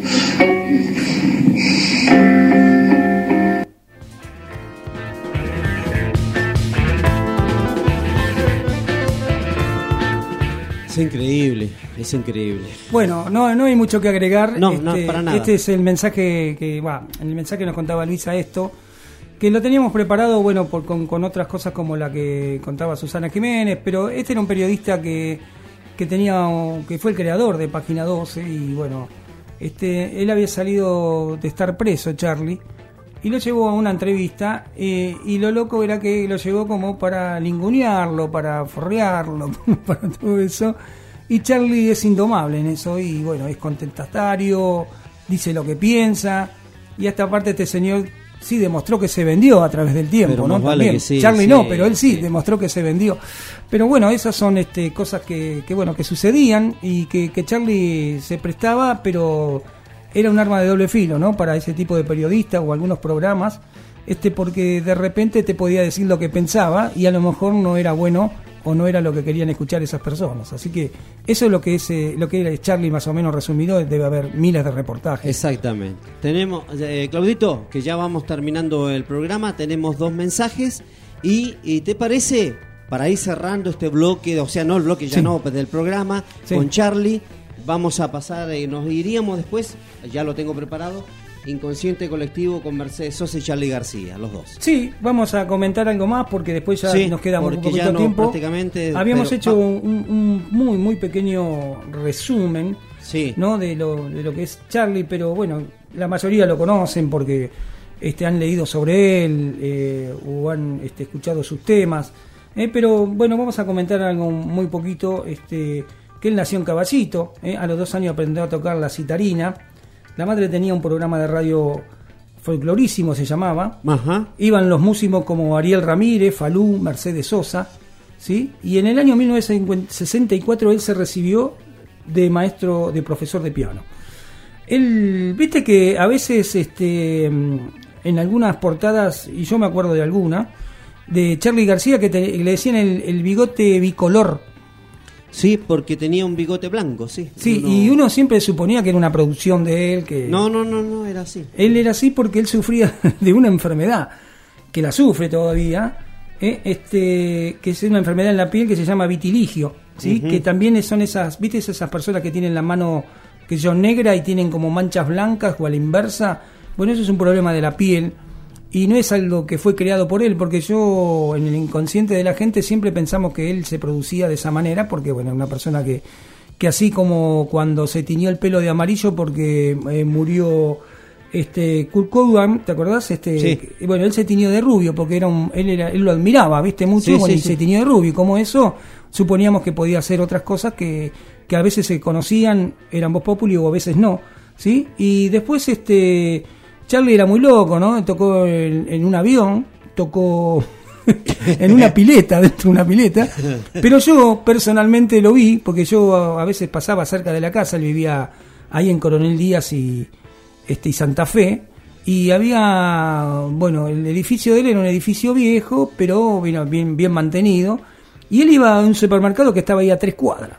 Y fue así como una vez vos. este lo encontré, pasa- iba pasando, lo encontré, lo llevaba uno adentro de un chango, adentro de un chango a Charlie, Sí. y Charlie con la guitarra Toca- iba tocando por la calle, Ah, sí, en sí, el asfalto. Esa locura, sí. Y no, y vos decís, bueno, imaginate, viste, vas por ahí, lo conoces a Charlie, lo mirás y decís, no puedo creer lo que estoy viendo. Y bueno, y como eso hay tantas anécdotas que algunas se conocen y otras no, este, y bueno, queríamos decir que bueno, que, que todo lo que había hecho hizo 31 álbumes recopilaciones, hizo 55 álbumes recopilando, y en vivo, este, ediciones en vivo, en los álbumes hizo 14, ¿sí? Este, hay temas que, que bueno, que como decía nuestra amiga Luisa, que te llama la atención la letra y a veces la letra parece que hubiera estado hecha para esa persona en su momento, por, por, algún, por algo que le estaba sucediendo. Eh, y yo, bueno, había anotado una solamente, una de tantas canciones que, que, que hizo él, ¿no? De- y esta es de cuando hizo Asesíname, ¿eh? un tema muy particular. sí, que sí, dice, cuando viniste a mí, cerré la puerta, pero la abrí. ¿Eh? Fíjate lo que está diciendo. Cuando viniste a mí, cerré la puerta, pero la abrí. Ajá. Es solo rock and roll, pero es mucho para vos. Se ve que le está contando, bueno, Claro. en- eso formaba parte de, de una película o, o de una serie, no me acuerdo. Eh, después dice, no quiero más tu amor con cuentagotas, este, y así que bueno, más o menos esas eran las letras que de los años 90, que él, este, de- que estaban cerca de los álbumes Clean Moderno y todos esos álbumes que, que había logrado en ese momento. Sí, y, sí. y las letras yo siempre las escuché particularmente y, y siempre tenía aquellos zapato, filosofía de goma y zapatos. Sí. Bueno, tenían todo, filosofía barato y zapato de goma se llamaba. Sí. Y vos escuchás las letras de esos temas y vos vas a ver lo que está diciendo. Y a veces hasta parece una contradicción, ¿no?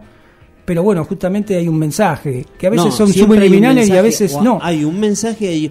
No, mira, en todas las canciones, tanto del Flaco como de Charlie, de las bandas, eh, que eh, de, de aquel tiempo, pero yo destaco las de Charlie y la del Flaco Espineta, siempre había metamensajes detrás. Sí, sí, sí, sí, ya habían, sea por... habían usado mucho la metáfora, la riqueza de la metáfora que hace más rico el tema. Y aún- la poesía. Aunque no, la poesía, porque aunque no entiendas un carajo, eh, pero, pero eh, esas metáforas y esa y ese metamensaje era el que realmente estaba hablando y estaba la verdad detrás de eso. Y cuando vos lo entendías, porque después con el tiempo, sí, mejor dicho, lo entendías, pero realmente eran letras muy ricas. sí. Y sí, son letras muy ricas y de dos genios, ¿no? Distintos. Sí, sí, bueno, en este caso estábamos hablando más de Charlie De por Charlie, el tema del cumpleaños, pero la verdad que eran dos genios. Y a veces a vos te encaramelaba la melodía cuando lo escuchabas, ¿no? Eh, Sí, sí, sí, La sí. música. lo Sí, llama. sí, y sí, después atrás escuchabas la letra, que a lo primero no la escuchabas bien y después ibas prestando atención. Y bueno, eso es lo que deja este un Charlie, lo que deja un flaco, lo que dejaba un Cerati, lo que de dejaba... hecho, de hecho, las canciones de Sui Generis, eh, Claudio y audiencia, las canciones de Sui Generis, especialmente Rajuña las Piedras y todo eso, son canciones que hablan netamente de la violencia institucional que había, digamos, con con con, con, Bueno, con, eh, con la dictadura y con lo que López de- Rega, la y- época de López y Rega. de, y de hecho largaron un álbum que se llamó Instituciones. y tema también, Instituciones, sí, ¿no? sí, con ese que ya lo marcó dice todo. un- claro, marcó bastante fuerte porque ese era casi un álbum de culto. Es un álbum de culto, Y, Instituciones, sí, sí. y bueno, es- e- esos son la- la- los temas que vos a veces escuchás o que dejás de escuchar por el tiempo, porque bueno, y la verdad que eso es lo que queríamos destacar, ¿no? De Charlie, más allá de que todos, bueno, lo- este por el cumpleaños ponían temas, esto, lo otro, y a veces contamos cosas que, que a veces eran sabidas y a veces no tanto, pero bueno, lo que queríamos eso, no solo eh, estar contento porque cumplió un año más y está con nosotros, sino Ahí que también este está. poder saber un poco más de lo que fue su vida y su historia, ¿no? Exactamente. Bueno, tenemos mensajitos, nos vamos con dos mensajitos de Joana y de Denise en este caso y después ya nos vamos con el tema que es inconsciente colectivo que para mí ese tema encierra toda una época y firma, lo sella prácticamente la época tan nefasta que fue la época de la dictadura para mí. Así que vamos ahí con el mensajito. Hola chicos, hola David, hola Pa. Bueno, a mí la verdad es que Canción para mi muerte me hace acordar a la infancia cuando vos nos ponías la canción, así que yo me sé todos esos temas, gracias a vos. Muy bueno el programa, sigan así, los quiero un montón. Gracias, Joa. ¿Y qué nos dice? Denise dice, saludos chicos, son unos genios. De- las escuchó los últimos 10 minutos. Sí, sí, bueno, pero ¿quién manda? ¿Las chicas de? ¿De? De Padua. ¿De mozzarella? Sí, No, las, más, de Padua. las más lindas, dice, las más lindas. Bueno, no, si hay algo que son, no son humildes, por Eh, supuesto. claro, tiene una humildad Y bueno, bárbara. Bueno, y salieron a mí, ¿viste? Bueno. Pues estaríamos bien entonces con, no sé. No vamos a ir con Inconsciente Colectivo. Charlie, sí. ¿Eh? Bueno, le agradecemos a todos los que nos escucharon, lo que aportaron. Este, sabemos que el tiempo es tirano, nosotros ya van a ser nueve y media y, Sí. y bueno, queríamos terminar con esto y dejamos cosas pendientes como siempre. Sí. ¿eh? que Nos quedó ICDC, nos quedó algo de McCartney y por supuesto nos quedó para la próxima Elton eso, John. me- Elton John. Sí, es un, un- es un Elton John habíamos eh, querido escuchar algo porque bueno se cumplía muchos años de, de- de aquel álbum Es verdad. que, que traía eh, entre otros temas que, que del año 76 que traía el tema este eh, solo hace falta o perdone la palabra más este Hay una, un viejo tema que clásico de Elton John, así, eh, que era Rock del Cocodrilo. Sí. Un, ese tema es Ese- re viejo. Por eso, pero. Rock del Cocodrilo, claro, ese. Lo que pasa es que hay que ver en qué álbum está, porque en este álbum tenía ese tema que fue un tema que. Bueno, mismo Pedrito Aznar tiene una versión muy linda Sí. de ese tema de Elton John. Y ahora, cuando estuve viendo la película hace unos meses, este, la verdad que es una muy buena película de Elton John. Eh, y de la vida de Elton John, ¿no? Este, y, y bueno, y ahí Poco veías- promocionada y buena película, te digo. ¿eh? Sí, sí, muy buena película. Es este, muy buena película. Lo que tienen hoy por hoy la- los cines, bueno, ahora no porque no, no, no están funcionando, pero lo que tienen los cines es que hoy te ponen una película de estreno y, y dentro de dos semanas no la tenés más. Ese es el problema. que Antes la película No, te la tres meses. tres meses la Iban- tenías en cartelera. iban por el centro verdad, primero y después iban eso. por los barrios. Y después el barrio la tenía como tres meses. Se garpaba, ¿viste? Como la de Led O sea, Zeppelin, la canción es la misma. No te la, no te la perdías la película en sí. No, nunca, nunca, jamás. Es más, después con el tiempo, a los dos años la volví a saber porque ya pasaban tres películas.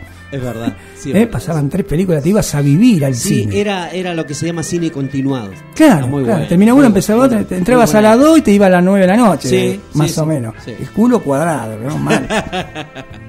bueno, bueno, nos vamos entonces. Nos vamos con entonces. este tema y gracias por todo. Y bueno, quisimos compartir esto de Charlie y algunos este, mensajes que pidieron algunos otros temas que también tratamos de complacerlos y bueno, nos vamos a ir hasta el otro lunes, si Dios quiere, eh, acá hay Senderos del Rock por esta radio que es la radio Voz Urbana, una radio comunitaria de la zona este del partido de Merlo. Así que será hasta el lunes, hasta el nuevo Senderos del Rock. ¿Y esto ha sido qué? ¿Qué ha sido esto? ¿Esto qué ha sido? ¿Esto Bien. es? ¿Qué ha sido? ¿Qué ha sido? ¿Qué ha sido? ¿Qué ha sido? ¿Qué ha sido?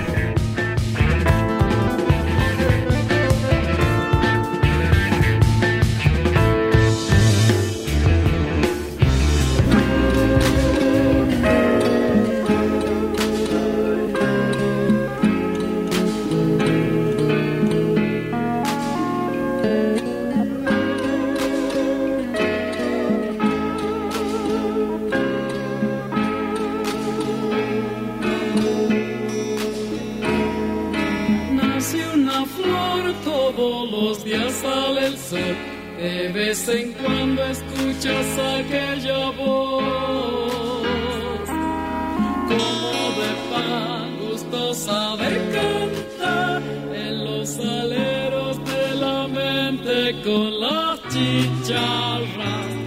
Pero a la vez existe un transformador que te consume lo mejor que tenés. Pide más y más y llega un punto en que no querés.